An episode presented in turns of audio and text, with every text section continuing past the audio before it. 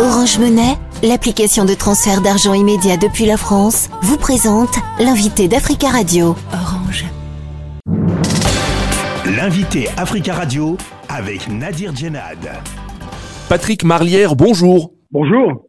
Vous êtes météorologue et prévisionniste et, vous êtes directeur de Media Weather.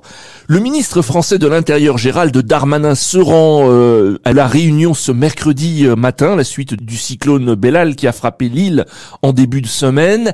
Est-ce selon vous un exercice toujours difficile, redouté des responsables politiques de se rendre au chevet des victimes de catastrophes euh, climatiques ben, Évidemment, car euh, pourtant, alors que la réunion a été quand même bien suivie dans le type d'événement et, dans ce type d'événement majeur, lorsqu'il se produit, et c'est toujours extrêmement difficile euh, de lutter sur euh, les phénomènes qui lui sont associés. Pourtant, effectivement, à l'île de la Réunion, beaucoup de choses ont été faites pour préserver les habitations. Quel mot doit trouver le ministre de l'Intérieur selon vous? Juste euh, faire le point et de dire comment il va prendre en compte euh, cette situation météo euh, qui était exceptionnelle et comment on va résoudre les problèmes qui sont souvent récurrents dans ce type de situation, c'est-à-dire que on l'a vu sur les ravines, les habitations légères qui ont été détruites et malheureusement contre ça, alors que ce soit l'île de la Réunion ou en d'autres endroits de France, même en métropole, c'est quand même assez difficile lorsque les habitations ne sont pas adaptées aux événements climatiques euh, de pouvoir y répondre. En tout cas, c'est comment l'État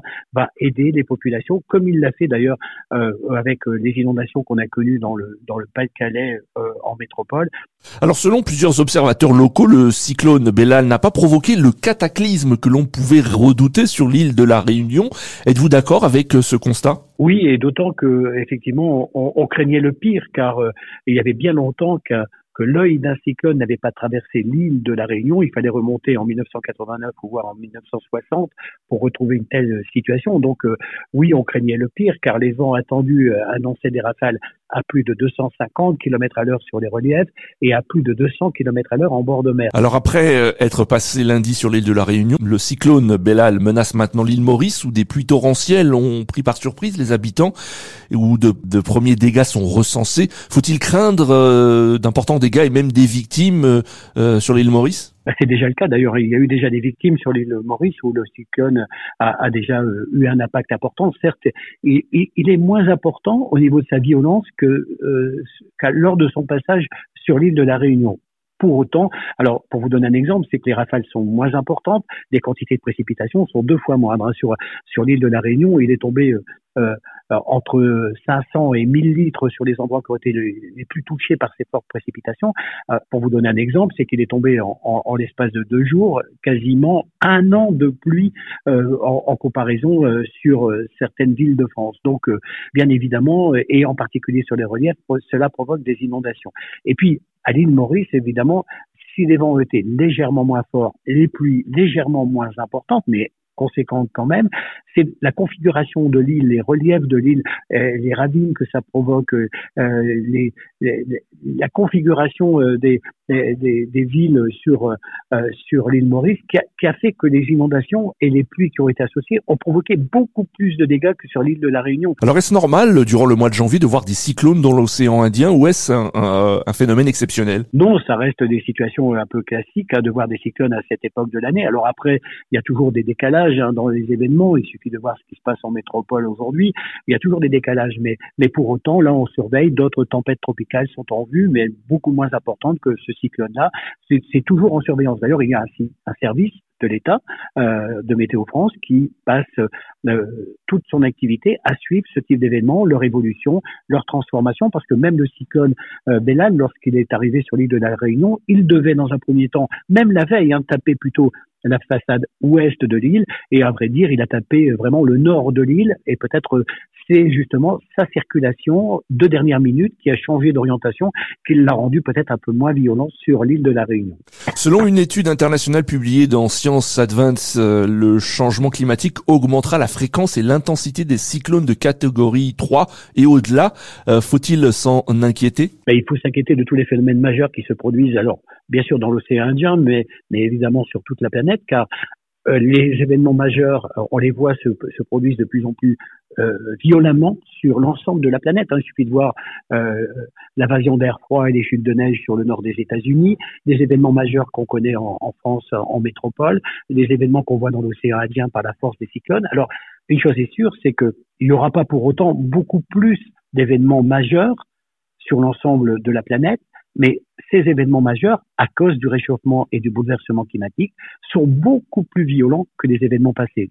Et est-ce que vous pensez que les pouvoirs publics euh, ont pris conscience de ces euh, phénomènes beaucoup plus violents et prennent des mesures, par exemple, euh, concernant le, le, bâti, le logement, l'occupation des, des, sols? Alors oui, c'est pris en compte, hein, notamment pas mal en Europe en tout cas, mais effectivement, pour qu'on, il n'y a, a, pas d'autre solution que de lutter contre le réchauffement climatique le GIEC en a pris euh, conscience, c'est-à-dire c'est euh, les, organismes qui luttent contre justement euh, les incidences de ce bouleversement climatique, mais pour autant, il faut que ce soit des mesures prises au niveau planétaire, c'est-à-dire que même si en France ou en Afrique, on prenait toutes les mesures nécessaires pour éviter de polluer, pour autant, si ce n'est pas fait au niveau planétaire, l'incidence est vraiment minime. Donc, euh, euh, il faut absolument que ce soit euh, une configuration internationale, que tout le monde lutte contre les événements qui polluent notre atmosphère.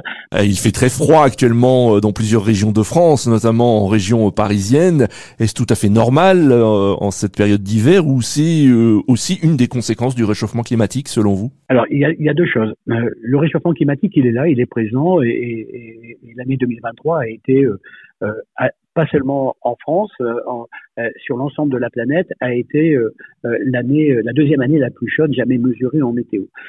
Pour autant, le réchauffement climatique ne veut pas dire qu'il n'y aura plus d'hiver.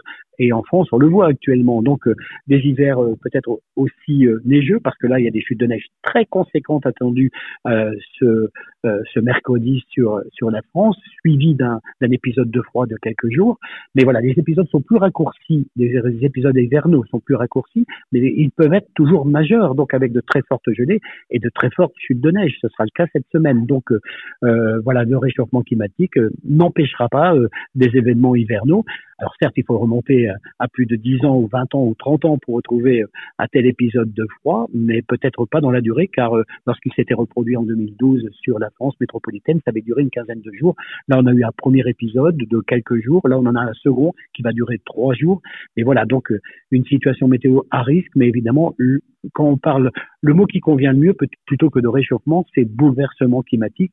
Et je peux vous dire qu'en 2023, en France métropolitaine, il était difficile de se repérer pour savoir dans quelle saison on était. L'été n'était pas au rendez-vous, l'été décalé, le printemps n'était pas au rendez-vous non plus, l'hiver encore moins. Donc voyez que voilà, le mot bouleversement climatique correspond plus à une réalité. Merci beaucoup Patrick euh, Marlière d'avoir répondu à nos questions. C'était avec plaisir, merci à vous. Je rappelle que vous êtes euh, météorologue et prévisionniste. Euh, vous êtes directeur de Media Weather. Orange Monnaie, l'application de transfert d'argent immédiat depuis la France, vous a présenté l'invité d'Africa Radio.